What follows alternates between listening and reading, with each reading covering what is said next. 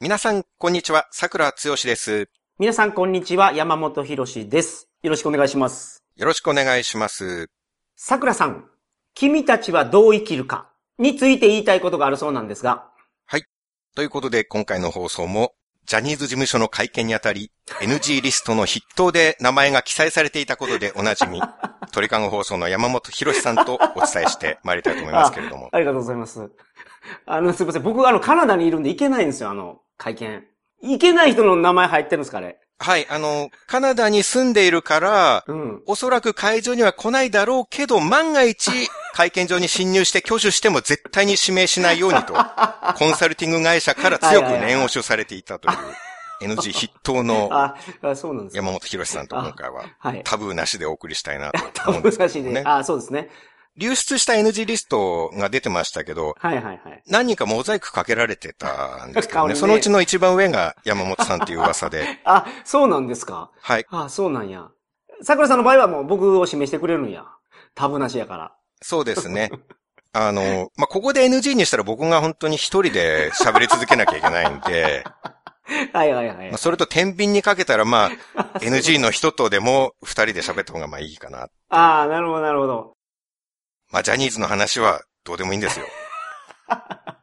ね、ジャニーズの話はなかなか難しい話だからな。そう、そんな不謹慎な話をしてる場合じゃないんですよ、今日は。はいはいはいはいはい。今回は過去一大事な話があるんですよ。お、そうなんですかその、どう生きるかについて。はい。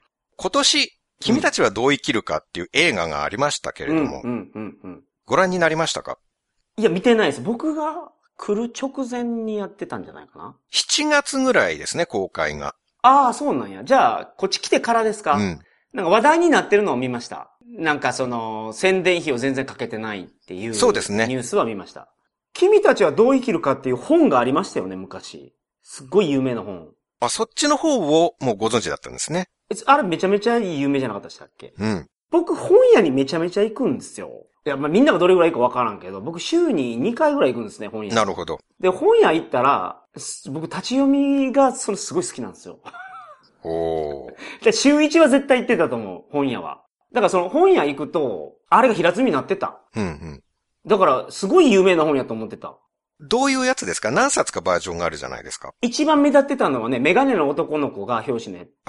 じゃあ、あの、漫画化されたやつですね。だから、それが出た時に、多分、うん。出版社がプロモーションかけてたんだと思いますよ。いろんな本屋であれ平積みになってたから。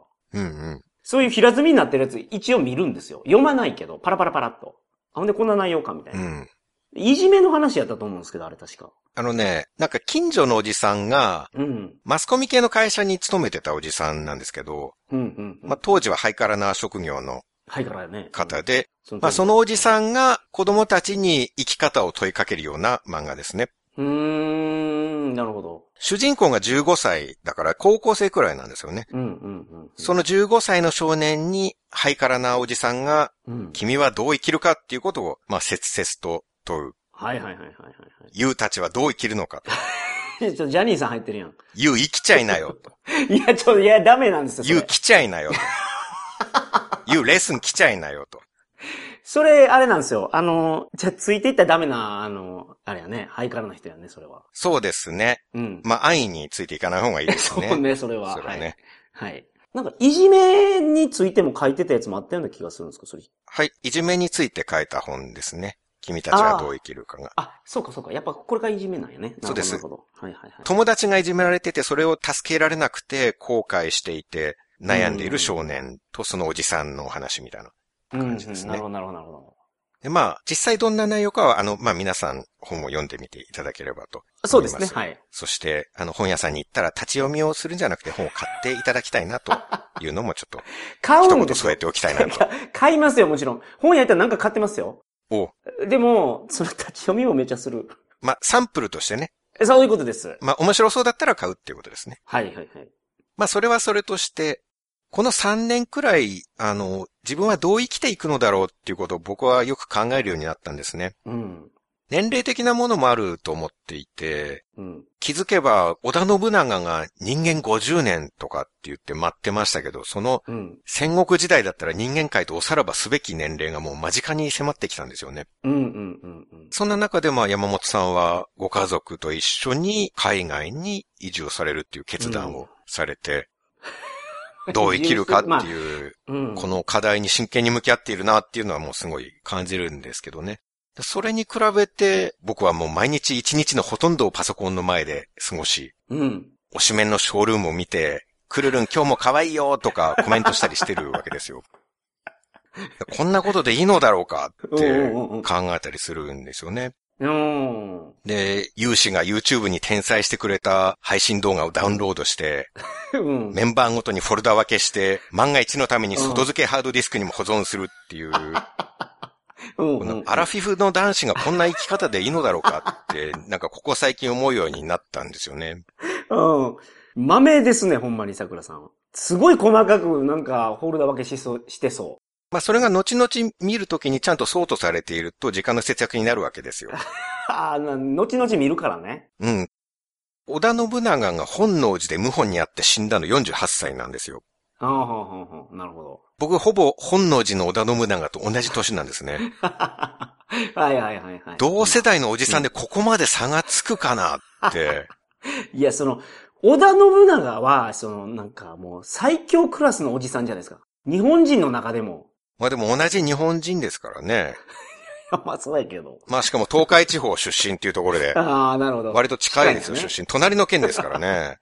僕、静はいはい岡、はい彼、愛知。で、年齢も同じでしょうん。僕、全然天下不武とかしてないですからね。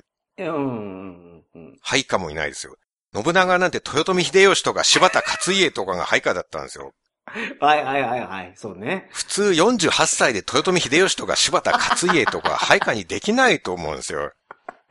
あああ、まあね。リスナーさんでもいないと思いますよ。48歳で豊臣秀吉とか柴田勝家とか配下にできる人。うんうんその、すごい有能な人ですもんね。その、歴史にのこ名が残るぐらい有能な人なんで、うんそんな人を部下にできてる事実ってことですよね。そういうカリスマとか偉人ですら包み込めるような器があるっていうことですもんね。そうや。うん、うん。 僕は配下と呼べるのはぬいぐるみのエルモンぐらいですからね。おるやないですか、置いたら。 2匹ね。 2匹おるおる。ちっちゃいですよ、でも。15センチぐらい。はいはい、はい。 15センチから20センチぐらいですからね。それ2匹ですから。うんうん。これで戦に出てもなかなかちょっあとまあ ね。勝ち目は薄いような気がしますけど、はいね、はいはい。戦力にはならないですからね。うんうん。信長は本能寺で明智光秀の謀反を知った時、是非もなしって言ったんですよ。ほうほうほうほ僕と同い年でですよ。う。うん。あまりにも人としての器が違うと思うんですよ。え、ぜひもなしってどういうことです僕その言葉初めて聞きましたけど、その何ええとも悪いとも言えんって言ったんですかまあ仕方がないっていう意味みたいですね。ああ、まあなんかその、なるほど。誰の謀反だっていう時に、確かなんか、奇境の旗印、奇境のマーうんク、家紋。うんうんが見えて、なるほどなるほどあれは明智の軍ですって報告された時に信長がそれを聞いて、明智か、是非もなし、みたいな感じで言ったみたいですね。うんめっちゃいじめてたんや、ほいたら。まあ自覚があったのかもしれないですね、 その。うんまあでもなんか、まあ僕とは全然器が違うなっていう感じがあるんですよね。 まあ、織田信長と比べたらね。うんうんう ん、僕だっなるたら、ぜひもなしとは言えないですよ。ほど。ああ、なるほど、なるほど。 なんでって言うと思います。まずは。 なんでよ、明智ちょっと待ってよ気に触ったことあったら謝るから。ほんと一回ちゃんと謝らせて。はいはい。一回刀しまってほしい。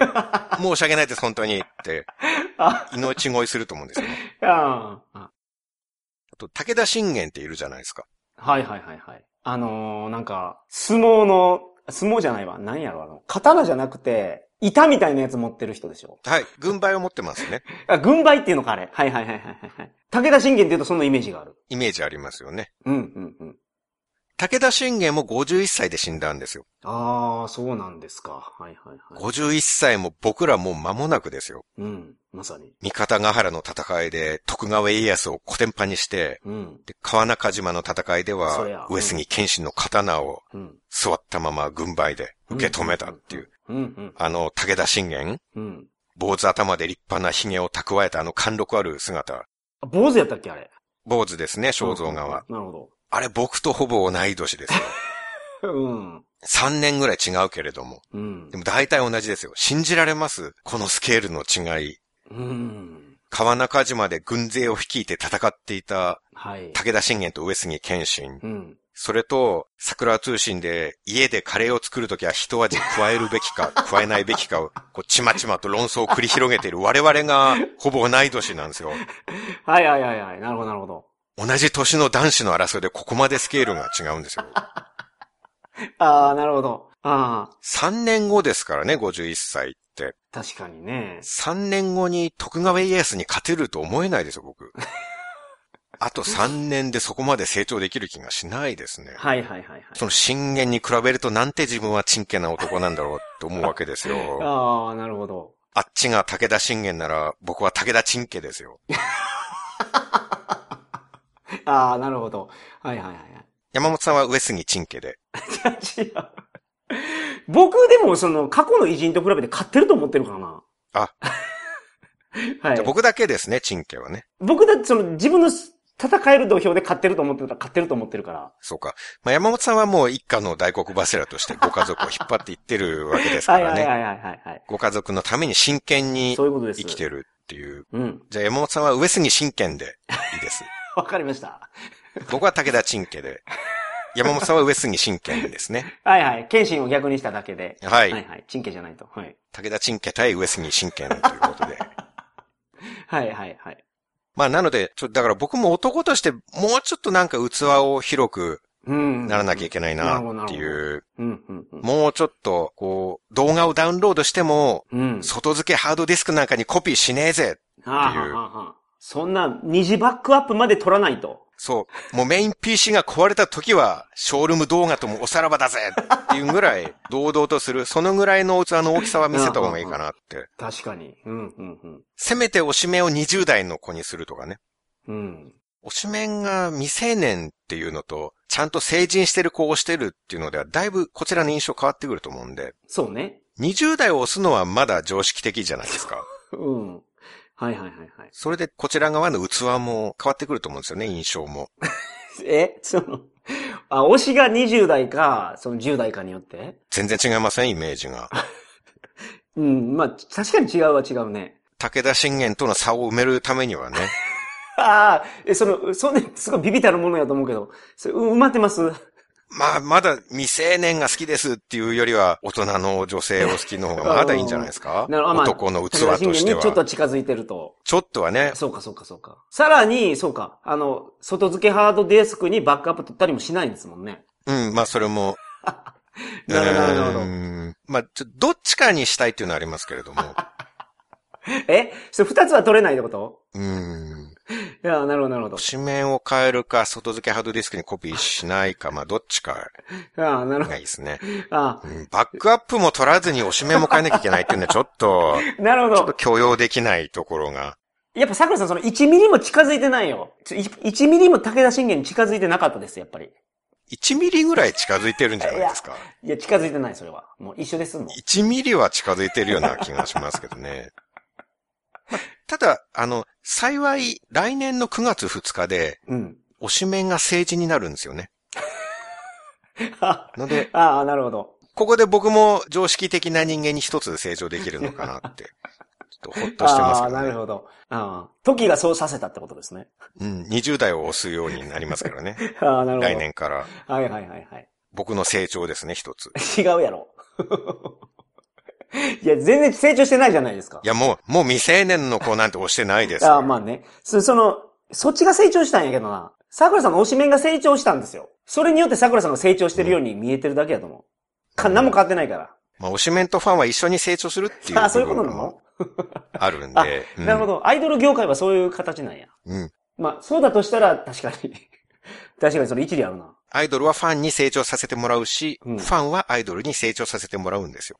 そういうもんなんですかはい、そういうものです。ああ、そうか、そうか、そう。あ、ごめんなさい。それちょっと理解してなかったので。それ、ちょっと桜さんも成長してるわ。そうなん です。ちゃんと大人の女性を好きになれるっていうことでね。うん。来年は一段男としての階段を登れるなと思っており ます。ああ、ただ、動画収集とかコツコツしてるのはうん何も考えてないってわけじゃなくて、うん。どう生きるかを考えてるからこそだったりもするんですね。おー、なるほど、なるほど。自分でちょっと考えているのは、将来年取ってう、ん。老人ホームとか入ってすんごい暇を持て余すときに、パソコンにたくさん動画が保存してあったらなんか、それを見て楽しめるかなって。うーん。なるほど。そういう結構先の人生まで考えている行動ではあるんですね。うん。だからフィルム映画の良さみたいな感じで、その、おじいちゃんになってから楽しむってことですね。フィルム映画うんうんうんうん。じゃあ今はそのほら、フィルム映画とかちょっと昔の映像じゃないですか。白黒フィルム映画とか。そんなの見て懐かしみたいからってことでしょ懐かしむみたいな感じはまあちょっと想像してなかったですけどね。でもその、桜さんがおじいちゃんになってた時って、もう動画ももうちょっとなんかすごいものになってそうな気がするんですよ。 3D になるとかそういうことですかあ、そうそうそうそうそう、例えばね。ああ、そうか。コンサートとかそんな感じで見れるんじゃないですか VR 自分がそこにいるみたいな。VR とかもああるでしょうしね。うんはいはいうんうんうんうんで VR パルルもいるんですよ、その時代。まあ、パルルかどうかわかんないですけど、まあ、その時代のアイドルは、まあ、VR が当たり前になってるってことはあるかもしれないですね。うんうんうんうんうん。ありそうですね。うん。じゃあ、そうだ、今のおじいちゃんが、ネットフリックスを楽しむのか、うん、何その七人の侍とか、 うん、そういうのをどっちを楽しむのか、みたいな話になってくるんじゃそ。ないうか。うん。最新のものか、ちょっと懐かしいものか。そうそうそうそうそうそうそうそうそうじゃあ、そうか、僕が年を取るときには、うんその時の最新コンテンツがたくさんあると考えれば、そうなんです。まあ別に今から動画を保存しておく必要もないのか。うん。なんかね、作り直されると思うよ。3D とかで。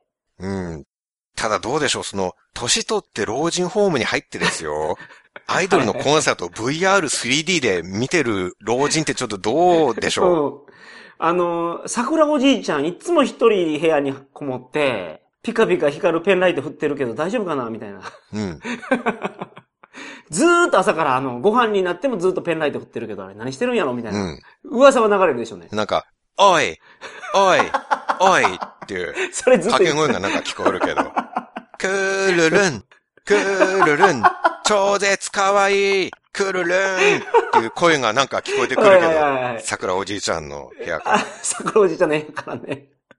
桜おじいちゃん多分個室にされるからな、やかましいから。ああいうとこは個室でもね、職員さんが見回りに来るんですよね。ああ、なるほど。あ、そうかそうか。桜さん行ったことあるから。はいはいはい。はい。まあ何があるかわからないからっていうことで。ああ、なるほど。その定時巡回で職員さんが来た時に僕は VR ゴーグルをつけそうでて、すよ。そうペですよンライトを振りながら、クールルン、クールルンって言ってはいるはいはいはい。そわうけでそすうそよ。うそう。ちょっと恥ずかしいですね、それはなんか。 いやでも、それが、あの、未来に生きてるってことなんで。まあそうなんですけどうね。ん。でもなんかパソコンで昔撮ったショールーム動画を見てるぐらいだったら、なんか、まだごまかせる確かに。感じはするんですよねうんうんうんうん職員さんが鍵開けてきたらわか急るに突如画面を閉じたりわかできるわかる。る。 VR やってたら気づかないですから、人来るとき。うん。完全に世界に没頭しますからね。うん。その、見られた時に、その、トイレの戸を開けられた時に、洋式に座ってるか和式に座ってるかでダメージ全然違うと思うんですよ、僕。うん。洋式はまだなんか、あ、すいませんみたいな感じになるじゃん。 なり、なりそうな気するけど。和式はもう本当にもう、ずーっと抱え込む、なんかその悩みになりそうな、ぐらいダメージがありそうな気がするんですよ。あ、そんなダメージになるのか。いうん、和式はね。でもその和式でやってるのを見られてる感じがするな、その VR は。恥ずかしさ。そう、恥ずかしさで言うと。えー。和式はそんなに恥ずかしいんですね、洋式と比べて。おお尻見られるじゃないですか。あー。僕今思い浮かんだのがなんか、はいはいはい。海外だと和式っていうのか、まあ和式みたいなやつ多いじゃないですか。はあ、はあはあはで向きがなんか逆向いてる気がするんですよね。これ本に書いたんですけど、あ、はい。アフリカにいる時に安宿で、うん。僕、共同トイレガーンと開けたら、うん。白人の女の人がうん。和式みたいなトイレに座っていて、はい。そこを思いっきり開けて入っていっちゃったことがあるんですよ ね。おおなるほど。女の人はこっち向いてたの向こう向いてたのこっち向いてたんですよ ね。その時は。はいはいはい。なるほど、なるほど、なるほど。まあそんな恥ずかしいことをしちゃったんだって。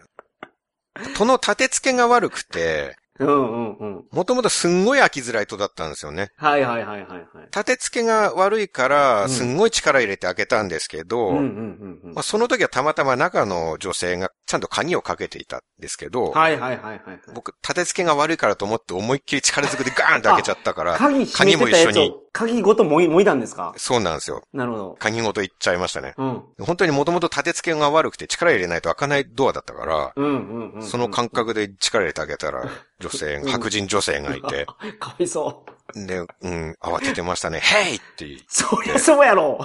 鍵かけてたやのに。やー、申し訳ないことをした。それね。って。うん。それけど、その女の人忘れられない事件になってると思いますよ、それ。うん。だって、僕の方でも忘れられない ですから、ね。開けた方の、どっちかというとダメージが少ない方の僕でさえそう、ね。 一生忘れないと思いますからね。 ダメージ大きい方の方は、そりゃ、まあ、絶対忘れないでしょはあ。確かに。うん。そ うね。かわいそうなことしちゃったなって思って、怖かったでしょう。恥ずかしかったでしょういやし、そりゃそうや怖ろかったでしょううし、ん。ドア無理やり開けて男が入ってね、いるんですから。うん。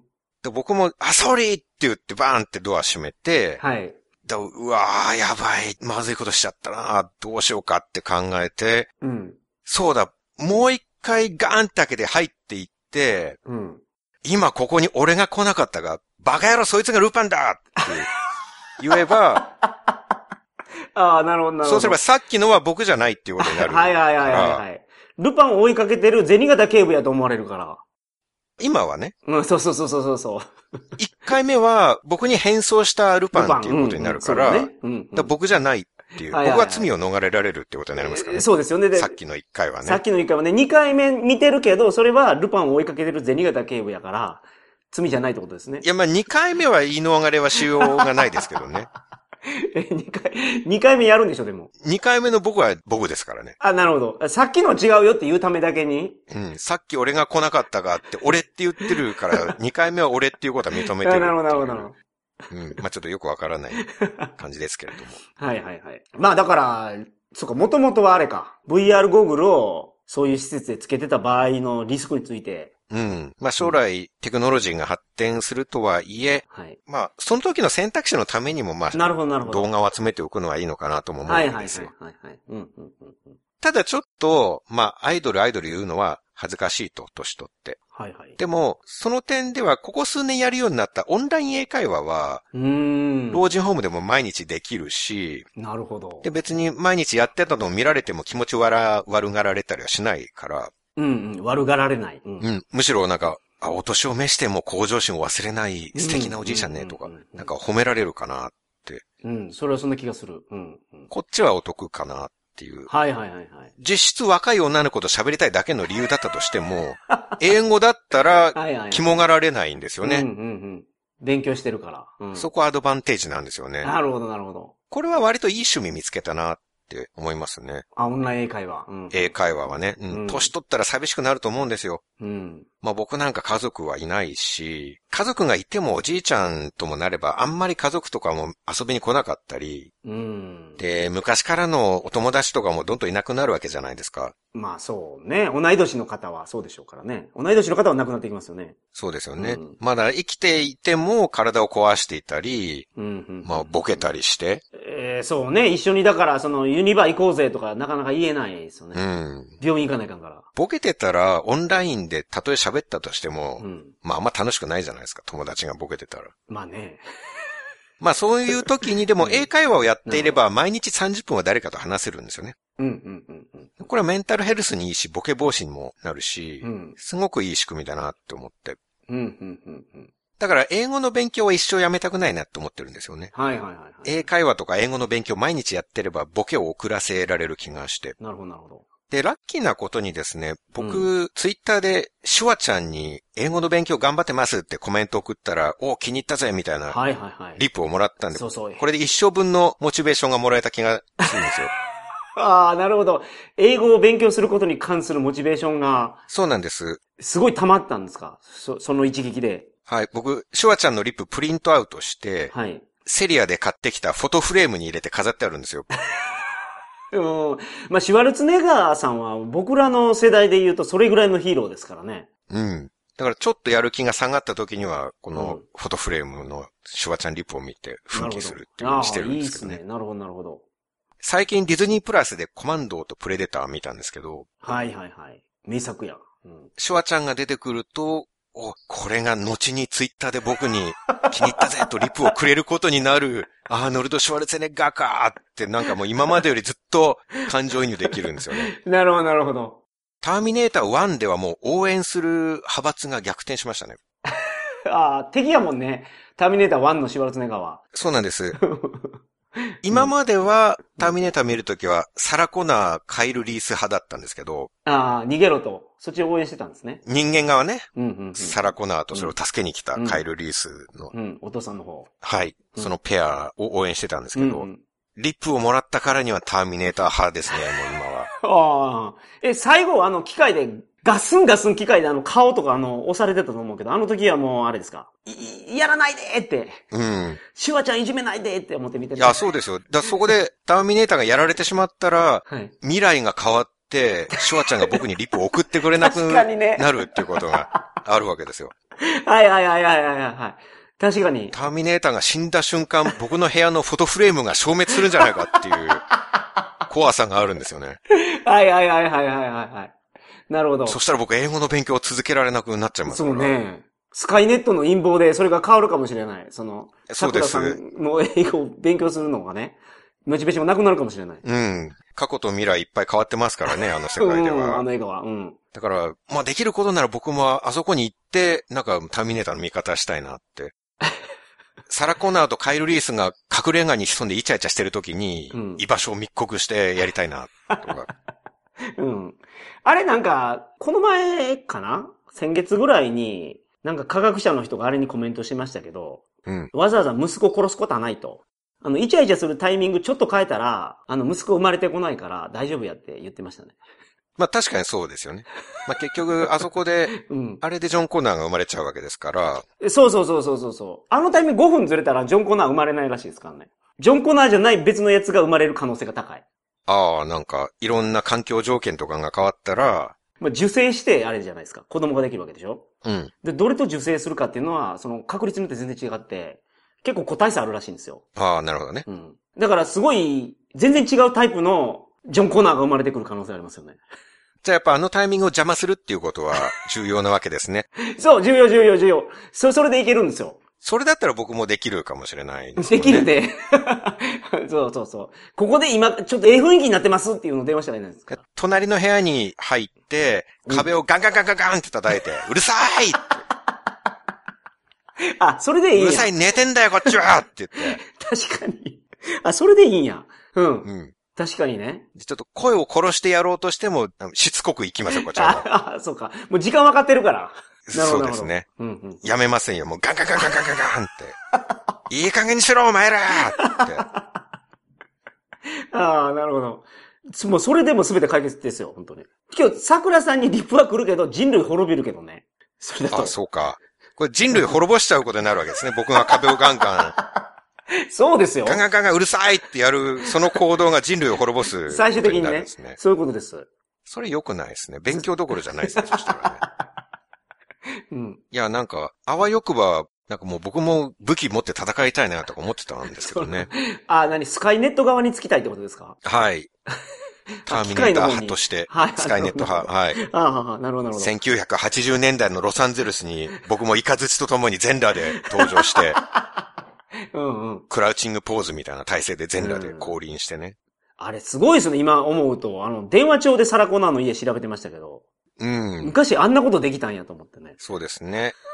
だから、あれを見て、うんまあ日本でもハローページに個人情報載せるのやめようって思った人が増えたんじゃないです かめちゃめちゃおったと思うで、あれ。だって同姓同名ってことで殺されちゃうんですから。はい。あれ、そう、どうせ、ハラ、サラコナーの名前上から殺してましたもんね、あいつ。 そうです。同じ名前の人全員殺されちゃうわけですからね。うん、うん、うん、僕、もし今後英語の勉強やめたら、うん。うん。もうプレデターもコマンドーも見れないと思うんですよね。あ、申し訳なくてうん、シュワちゃんを見るたび に、ああ、俺、英語の勉強してますって言って、リプまでもらったのに、うんすっかり勉強やめちゃってるよって、確なんか罪悪感に襲われることになるなって確かに。 ま、またそしたらサラコナー、カイル・リース派に転向しますよ。まあ、そしたらもう過去の時点でターミネーター葬ってくれれば、リップもなかったことになりうんますかなるほど、ら。なるほど。はいはいはいはい。プレデターも応援しちゃいます。あ、宇宙人の方をプレデター側をね。はいはいはい。でね、うん。もうちょっと現実的な話に戻りますけれども、はいはいはいはい。今回のテーマは、君たちはどう生きるかっ。っていううんそうですね。ことで、うん。僕は以前、六流作家って名乗ってたんですよね。はいはいはいはい。そうで、そういえばそうでした。でも、ここしばらく言わなくなったんですよ。うん。というのは、2020年からうん本を出してないんですよね。ああ、まあ、それはいろいろ理由があってということですよね。まあちょっといろんな事情が重なってう、ん執筆から離れたんですがまあ事情は皆さんもご存知だと思いますけれども。うん。で、1年2年くらいはいいけれども、うん。最後の出版から3年も経って作家ですって名乗るのはなんかおこがましい気がしたんですよね。ほー、なるほど。で、ちょっとやめてたんですよ、もう作家ですっていうのは。あ、それが理由で言ってなかったんですか。そうですね。ああ、作家って言っていいのかと。まあちょっと名乗る資格が自分にはあるのかなっていう、どどっちかっていうとないんじゃないないかっていう方向で思ってて。。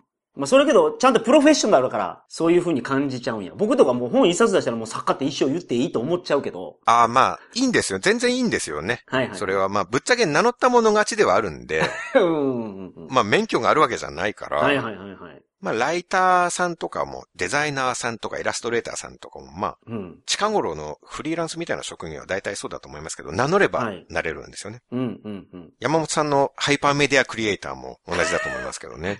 名乗っ 僕たもの名乗って勝なちっいてけどいうねところ。はいはい。ハイパーメディアクリエイターは名乗ってらっしゃらない。名乗ってないですよあ。怪しいやん、それ。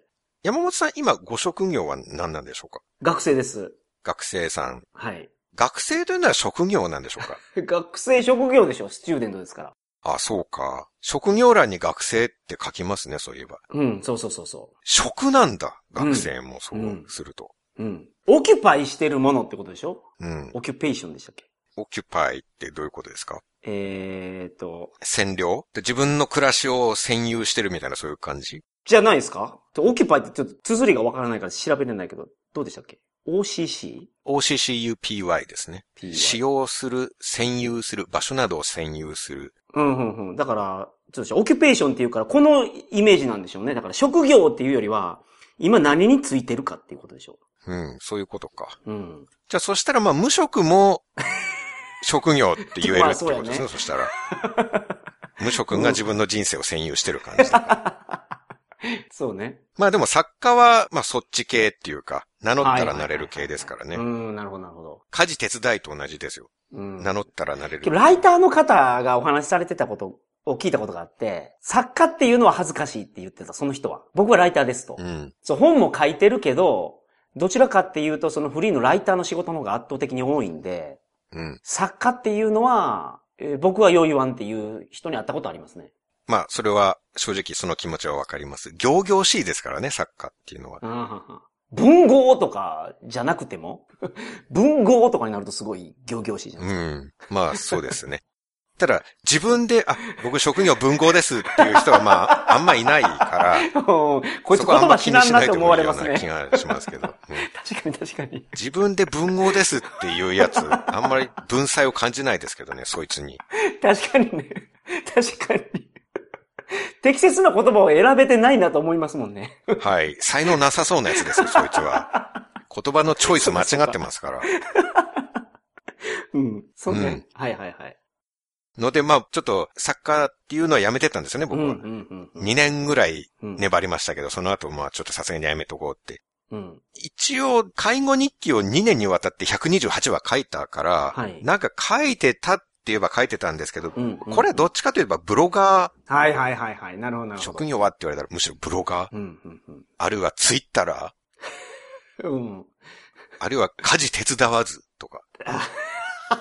家事はしてるやろ、そら。一人暮らししてるんやから。一人暮らしで家事をする場合は、家事を手伝っているとは言わないですからね。ああー、なるほど。職業家事手伝いですって言ったら、誰かがする家事を手伝っているあっあ、はあはあはあ。ていうことでしょ家事手伝い、うんうんなるほどなるほど。そうかそうか。お母さんがいて、娘さんやから家事手伝いなんやもんね、あれ。そういうことじゃないですかね。 そうだかかそうかそうか。はいはいはい。なるほど。ら僕は家事手伝わずです。うん。手伝ってないから。 はい。職業家事手伝わず。はいはい。まあ、いちいち言うことかっていう感じではありますけど まね。あね。なるほど、なるほど。という感じだったんですけれどなるも、ほどしかし、うんうんうん。今年お2023年、うんこの年末から、うん。またしばらく、六流作家ですと名乗れるようになりそうです。おつまり、それはクリスマス、うん。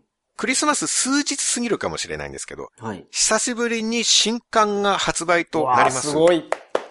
あーどうも、ありがとうごこざいれます。はめでたい。うん。何冊目ですか16とかそのぐらいだと思いますけどね。なるほど。今年はほぼずっとこの新刊を書いてたんですよね。うーん。でうんうんうん明日、ついに全部書き終わるん です。明日です。その達成感ってすごいでしょう、多分。3年ぶりの本を明日終わるっていうう。ん。久しぶりですからね。一番長く書いてたんで、今回の本が。今今年頭からやってましたからね。それはその、調査も含めてってことです構想とか調査とか。まあ、勉強から始めると、去年の年末からでしたけどね。うんうんうんなるほど、なるほ執ど。筆には1月終わりぐらいから入ったのかな。えそんな時間かけて書くもんなんですね。かけてましたね、今回はすごく。ええ細かいとこにやたらこだわってましたねうん。うんうんうんまあでも、最後の終戦が明日やっと終わる予定はいはいでございます。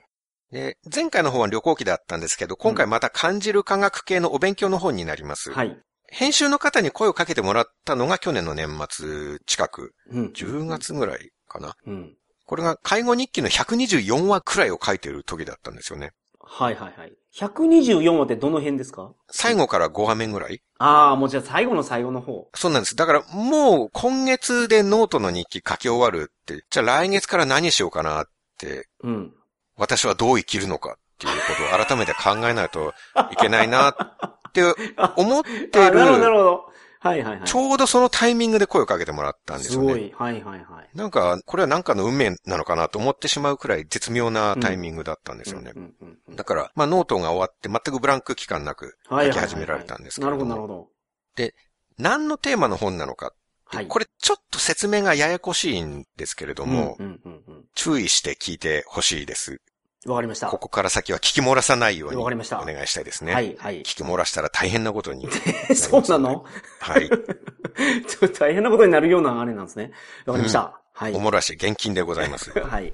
聞き漏らしね。おもらしじゃなくて。はい。ある意味、今まで書いたお勉強系の本の総まとめみたいな感じほうですかほうね。ほうほうほう。なるほど。今までは〇〇学でくくれる本が多かったんですね。うん。例えば心理学とか。そうです。心理学、哲学、経済学、うんうんあと科学、なるほど、なるほど。世界のニュースの本だけ特殊だったんですけど、うんうんあれだけくくれずに説明がややこしかったんですけど、そうか。あれ、経済の話だけじゃないもんね。そうか。世界のニュースの話は、うんまあ政治経済とか、あとは世界で起きている有名なニュース、はいはいはいはいはい。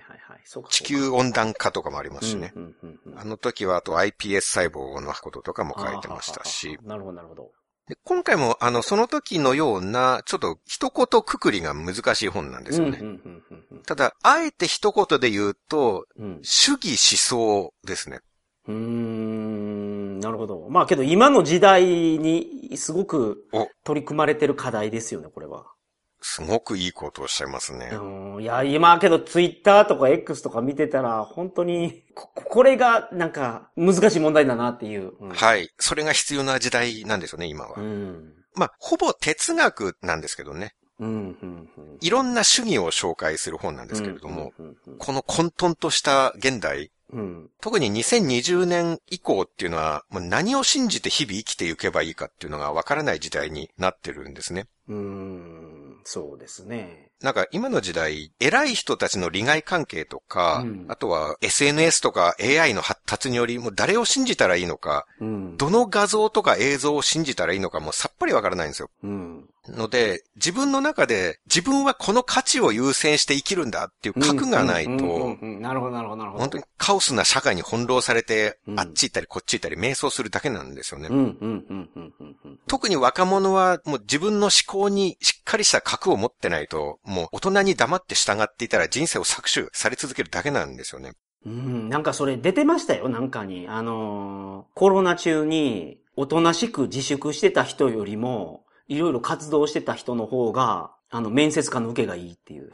うん。今になってみればね。そ、そのまんまですよね。それはいはいはいはいはいはいはい。ちゃんとその、言われたことを正しく守るっていうのが、なんかいいこととして僕らは小学校の時とかに習ったけど、うん。それをやってる人が損を食ってたりしますもんね、今。そうです。偉い人がこう言うから、みんながこうだから、うん。なんか大人がこう言ってるからっていう、うんそれに黙って追随、追従していたら、もう本当に人生がめっためたにされるんですよね。うん、うん、うん、うん。だから何か芯がないといけないんですなよ、るこほどれから。、はいはいはい自分の思考に。うん。うんっていう、まあ、なんかそんな偉そうな物言いを、日々未成年の推しメンのショールーム動画を収集している、武田ん。陳家に言われたくないでしょうけれども。うん まあ、武田陳家の面もあるけど、作家さんとしての面もあるから、桜さんはね。うんというか、僕はまあ、いつものようにうん、仲介をするだけなんで、はいはいはい。僕が何か思想を解くとかいうわけではなくて、うん。哲学者とか思想家、まあそういう偉人の言ってることっていうのは難しくて、もう一般人では理解不能なので、うん、うん、うん。僕はそこを偉人とか思想家の思想を噛み砕きまくって、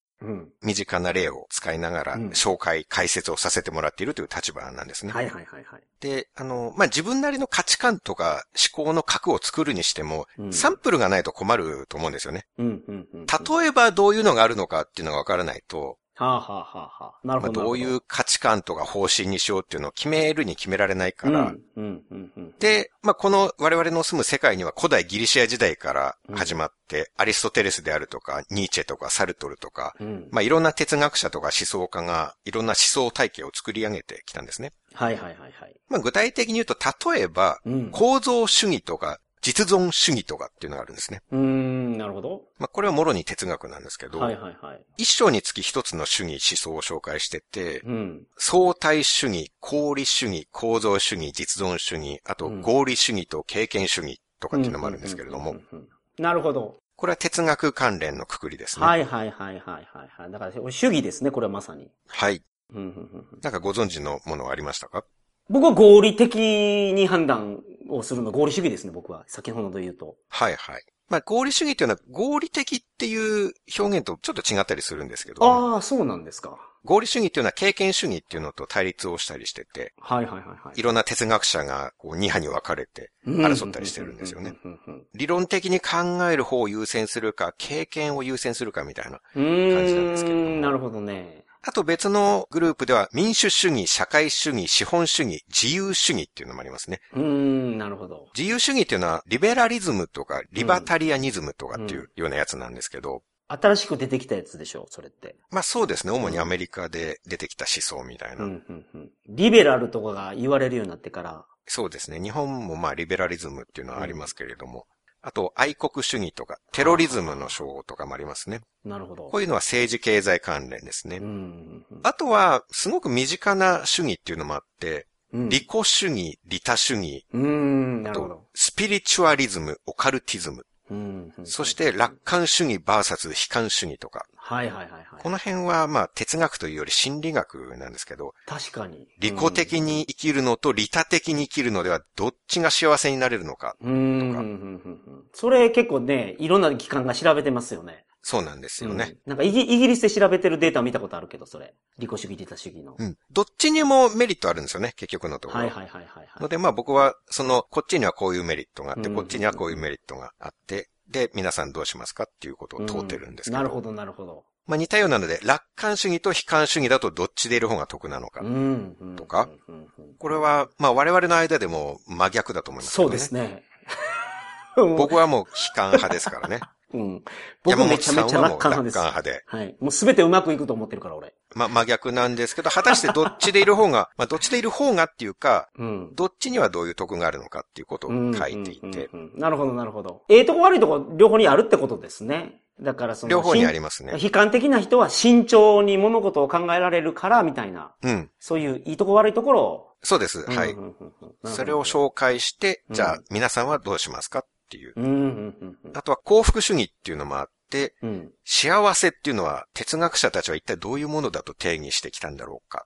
ああ、なるほど。面白そまあ幅広いんですよね、結構。う。うん。幸い僕は哲学の方も政治経済の方も心理学の方も書いてきたんで、はい。過去の本で学んだお勉強と、うんまあ、あとはもちろん今回のために新たにお勉強した事柄をもう総動員して、うんうん。で、世界のいろんな趣味と思想について解説した本っていうことになります。いや、時代にすごいやってますね、本当に。そうですね。なんうかん、今でこそっていうう。ん。特に日本の人は知らないから、 そのなんて、ごめんなさい、その、日本人ってやっぱ日本人で構成されてる国なんで、あなたの周りにいる人は、あなたに考えが近い人なんですよ。うんうん。日本にいる限り。なるほど。でも海外出ると、やっぱ生まれが違って育ちも違って、うんその信じてるものが全然違うから、はい。お互いをそのリスペクトしないと、海外で生きれないんですよ。うん。僕だから日本で言ってるような論調を海外では言わないから、なるほど。日本では日本人として日本語で発言してるけど、これと同じことこっちでやってないです。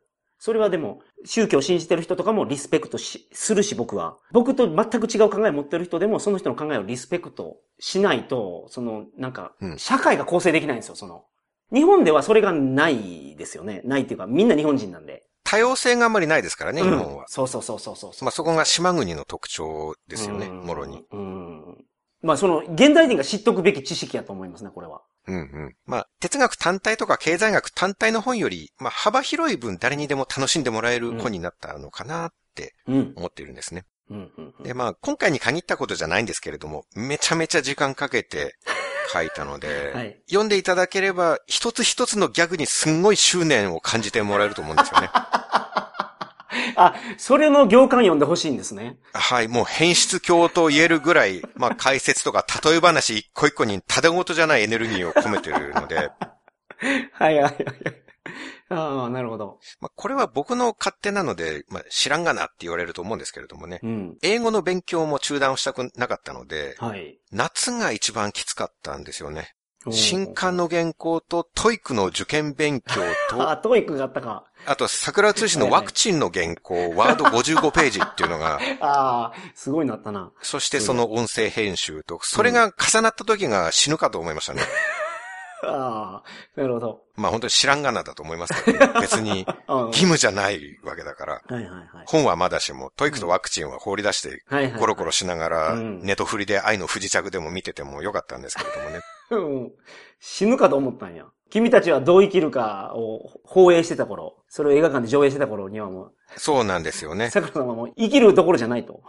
まあただ、どのように生きるかっていうのを考えた結果、はいゴロゴロしながら愛の不時着を見ることもできる。うんうん、うん。まあそれに実家に行けば任天堂スイッチが置いてあって、はいはいはい。積みゲーもたくさんあります。うんファイアーエンブレム、風化雪月と大逆転裁判と竜 が如くセブン、ウィッチャー3、はいはいはいペルソナ3、4もありめっますちゃ買ってる。な。 はいはい。積んでありますね。あはでも、武田信玄だったらもうちょっと頑張ったんじゃ ないかって思っ確かにて。ね。はいはい。顔を見上げたらシュワルツェネッガーのメッセージがあるわけでしょ、そこに。そうですね。気に入ったぜっていうメッセージがね、はいはいはいはいシュワちゃんからの熱いメッセージが、うん。まああるいは織田信長だったら泣き言とか言わずに、 はいはいはい。ぜひもなしって 言っていろんな原稿に立ち向かったんじゃないかなってそうそうそうそう。ぜひもなしって言ってね。うんうん。うんなるほど。文句言わずにやったと思うんですはよ。いぜひもなしって言って。うんうんうん。だからそういう同世代のおじさん仲間の頑張りを思い浮かべて、 僕もちょっと奮起しました。ああ、なるほどなるほど。まあそんないろんな主義思想を紹介した本のタイトルなんですけれども、はいはいはい。今まで正直ふざけたタイトル多かったんですね。うんうんうん。世界のニュースなんてテレビだけでわかるかボケとかう、んうん経済学なんて教科書だけでわかるかボケとか、うんうん。お勉強系の本がこんな不真面目なタイトルでどうなんだろうって、ちょっと自分でも疑問に思ってたんですけれども、なるほどなるほど。今回はもうそういう何々するかボケみたいな品のないタイトルはやめました。おなるほど。まあ今回おお勉強の本ですからね、今回はね。うんうんまあでも、世界のニュースも経済学もお勉強系の本なんですけれどもね 確。かに。そうかわ。かるかボケって言ってましたけど。うんまあでも今回は一切ふざけていない、なるほど新しいタイプのタイトルにしまはいしはいたのはいで。はいはいえ、。桜剛の本がそんな洒落たタイトルでいいのって。あ、そんなに違うんや、今までと。なるほど、はいなるほど。はいはいはい。他のどの本とも似ていない独自タイトル、完全オリジナルタイトルにえいたしましー、た。はいはいはいはい。では発表いたします。はい、お願いします。 4年ぶりとなる新刊のうん、タイトルは、うん。君たちはどの主義で生きるかでございます。うーん。めちゃめちゃ聞き覚えがあるな。今までのどの本とも違 うう完。全オリジナルタイトルでございます。えっと、すみません、もう一回聞いていいですかちょっと僕聞き間違えたかもしれない。ごめんなさい、集中します。はい。これ、4年ぶりの新刊やから、ごめんなさい。ちゃんと集中せないかんかった。ももう一回いいですかはい。4年ぶりとなる4年新ぶりや刊ね。のタイトルはいはいは、はい。どオリジナルの、オリジナルの名前でしたよね。。はいい。完全オリジナルのタイトルはいではい行かせていただきました。はい。君たちはどの主義で生きるかでござい ます。あれやっぱ俺聞き間違えてないな。なんか、すごい、あの、 聞き覚えあるんですけど。君たちはどの主義で生きるか生きるか。はい。いや、これ以上ぴったりくるタイトルはないと思いますよ。 あどの主義思想をあなたの人生に採用して生きていきますかっていうほ、ほほんの内容と、趣旨をよく表し たな。るほど、なるほど。タイトルが合ってるかもしれんけど、ものすごい聞き覚えあるんやけど、俺。何かご不満がいやい終わや、り不でい満らは、っし不ゃいま満すがあるかっていうか、その、いや、桜井さんが言ってたこととちょっと違うなって、いや、不満があるわけじゃなくて、その、僕はリスナーさんの代表として、リスナーさんがこう思ってるんじゃないかなっていうのを言ってるんですけど、はい。聞き覚えめちゃめちゃある、これ。え、どこで聞きました いや、だから、えっ、と、君たちはどう生きるかっていう本とか映画とかがあるのは知ってますよね。ありますね。君たちはどう生きるか。今回の本のやつは君たちはどの主義で生きるかでしょなんかこの、ほら、似てるな、みたいなのが、君たちはどう生きるか。うん。君たちはどの主義で生きる か。うん、うん、うん、うん。 似てますかね似てるやろそうですかどういう いや、リスナーさんがそう思ってると思うっていう話ですけどね、これはね。そううか、ん。そうか。その視点はちょっとなかったですけれどあも。まさかの え、あそとう、か。このタイトルとか出版社の方と、その膝、膝つき合わせて話するわけでしょそうですね。はい。だから必死で何かこう斬新 な、今までにないような、うんなるほど。素敵なタイトルがないかなって考えたんです。はあ、はあはあはあ、そうか。うん君たちはどう生きるか。うん、まあそう言われてみれば面影がないことはないですね。うん。面影っていうかもうその、うん。でも作品タイトルって、はい。同じ日本語のしかも短いフレーズなんで、偶然似ちゃうってことはあると思うんですよ。あはあはあはあはあ作品だったらね。例えば、うん。タイタニックとパイパニックと か、ロード・オブ・ザ・リングとヌード・オブ・ザ・リングとか。なんかそういうなんかタイトルつけたらたまたま似ちゃったっていうことうんはそういうこと、そういう感じであるわけ ですよ。確かに。エンタメ業界ではね。はいはいはいはい。多分、後から気づいたと思います よ。あそういえばこれ似てるなって。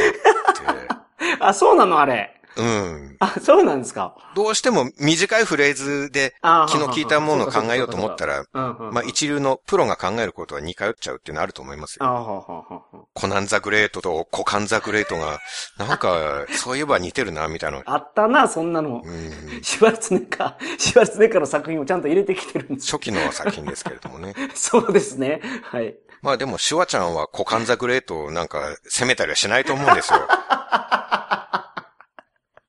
そおうね。は前似てるじゃねえかって責めたりはしてないと思うんですいよねはい。はいはい。うん。確かに。まあそれが、まあエンタメ界の常識っていうか、はいはいはいはい。なそういう偶然を責めるのは、ちょっとね、言論の自由を侵害するあ、行為ですからねそう。か、そうか、そうか。うん、そうそうそう。そうね。うんそれはそうです。せっかく4年ぶりに新刊が出るっていうのにないや、ごめんなさい。味噌つけてるわけじゃないんですよ。味噌つけてるわけじゃなくて、ああの、そうですか気になったことを言っただけ なんで、あの、タイトルすげえ似てるな。あ、そうですね。ははいい。今回はタブーなしでお送りすそういるう回こでとですすからね。はい。はいはい。出版社はどちらなんですか今まで出してるところですか出版社も今回初めてのあ、ところです。そうなんや。じゃあ担当の方も初めて。はい。うーん、ふんふんふんあの、ウェッジブックスさんっていうところなんですよね。はいはいはいはい。 JR 系の出版社で、 JRK? 新幹線の中とかによく置かれているウェッジっていう雑誌があるんああるんですあ、けはれどあも、はあはあ、はいはいはいはいはい。ビジネス誌のウェッジっていうののを発行している JR 系列って言ったらいいのか、グループって言ったらいいのか、はいはいはい。の出版社。あ、で、一般書籍もやられてるんですね。そうですね。なるほどなるほど。一応サブタイトルもあって、はい。全部言うとうん、君たちはどの主義で生きるか、バカバカしい例え話で巡る世の中の主義思想っていうタイトルですうん、うね。ん、うん、うん、うん。まあ、ここまで全部言うと、そんなに似てないなって思うでしょうか。 うん、そうね。そこまで言うと。全体の割合からしたら似てる部分随分減りましたよ、これで。あ薄まったからね。うん。文字の母数が増えて。大部分似てないですよ、これで。うん、うん。確かに。うん。で、この放送がアップされた時点ですでに出版社のサイト、そして Amazon にももう掲載されておりますはい。ので、予約注文がもうできるんです。なるほど。今回私から皆さんにお願いがあるんです。うん、うん、うんうん。本を買ってください。はいはいはい。今日、今までは本屋で買ってくださいって言ってたじゃないですか。うんそれは、そのベストを尽くしてくれるリスナーさんって絶対いらっしゃるんで、あら。あの、ベストを尽くしてくれるリスナーさんは、どうすれば一番桜さん嬉しいですかあら、NG リストに入っている記者さんとは思えない、いい質問ですね。いや僕、リスナーの代弁者なんで。 NG 候補になっているとは思えない、すごいいい質問されますね。これ、ジャニーズが NG 記者にしたの間違いだったと思いますね。こんないい質問されるんですからね。 あ、そうですか。うん。そんなん狙ってなかったんやけど。あの、うんやっぱりできれば本屋さんで買ってほしいんですね。あ、それはそうなんや、やっぱり。うんはい。はい本屋さんで売れれば先につながりますから。はいはい。ただ、うん。本屋さんってもう地域によっては壊滅状態なんですよね。そうね。浜松で僕が子供の頃よく通っていた本屋さん全部なくなってるんですよ。もうほぼなくなりましたよ、僕の周りも。ですよね。そう。うん。通学路にあった書店、もう全滅なんですよ。うん。戸田書店、春屋書店、丸富書店、池谷文学館とかたくさんあったんですけどね。はいはいはい。ので、あの、本屋さんがないからアマゾンで買うっていう方もいると思うんですね。うん、うん、うんうんで、そういう方うはん。う、ん。アマゾンで早めに予約注文をしていただきたいんですね。なるほど。これ、編集者さんから頼まれたんですけれども、はいはいはいはい。本屋さんに何冊本をおろすかっていうのが、うん。取り次ぎって言って本の問屋さんみたいなところがあるんですけど、はいはいはいはそこが Amazon の予約数を見て判断するみたいなんですい。ね。今そんなことになってるんや。 おなるほど。と、あの、編集の方はおっしゃってましたはいねは。いはいはいはい、はい。まあ、今日その数値が公開されるようになってたとしたら、出版社としては、その、信用に足る数字ですもんね。なんというか。まあ、取り次ぎはそれがわかるようになってると思うんあ、そうですかそうよか。ね。し出版社じゃなくて取り次ぎか、取り次ぎやね。出版社じゃなくくて、てはなるい。ほどなるほど。取り次ぎは、まあ、予約数がある本は、あ、これは売れそうだからなっていうことで、うんうん本屋さんにたくさん配本を取り次ぎからされる、おろされるっなるほどなるほど。ていうことになるみたいなんですよね。はいはいはい。その、著者としてはう、ん新刊を Amazon で買ってくださいっていうのは、これはなかなか言えないんですよ。はい。本屋さんあっての作家ですし、本屋で買ってほしいから。そうなんです。本屋さんで売れなきゃ先に繋がらないですからね。はいはいはい。ただ、本屋さんで買って欲しくても、Amazon の予約が少なかったら、そもそも本屋さんに置いてもらえないらしい。 なるほ。ど。はい。そのすごいジレンマがあるんですよねう。ん。だからそこで、もともと本屋さんで買おうとしてくださってる方はもちろんそのままでお願いをしてですねう。ん。ただ、本屋さん行けないから、そもそも Amazon で買うつもりだったという方、うん。そちらの皆さんはですね、できれば発売後じゃなくて予約をしておいてほしいなって思うんですね。なるほど。まあ、1ヶ月後にクリックするか、今クリックするかだけの違いなんで。はいはいはいはいはいはい。その予約してくれたら、本屋に並ぶ可能性が高くなるから、すごいそうい助うかこるとんでらす、ね。しいんですうね。んうんうんうん。この桜さんの本が売れることは、桜通信の発展にもつながるので、そうですね。 4年ぶりで4年ぶり。はい。1年近く全勢力を投入して、はいはいはいはい。一つ例え話を作るときにその精度を高めるために、うん例えば大谷翔平で例えるために、大谷翔平の本を一冊読んで勉強したり、うんそこまで執念を注ぎ込んでうんうんうんうんやってい。る、その本がなんと1500円ではいはい。買えるわけですかうら、んうんうん。 1500円では買えないです。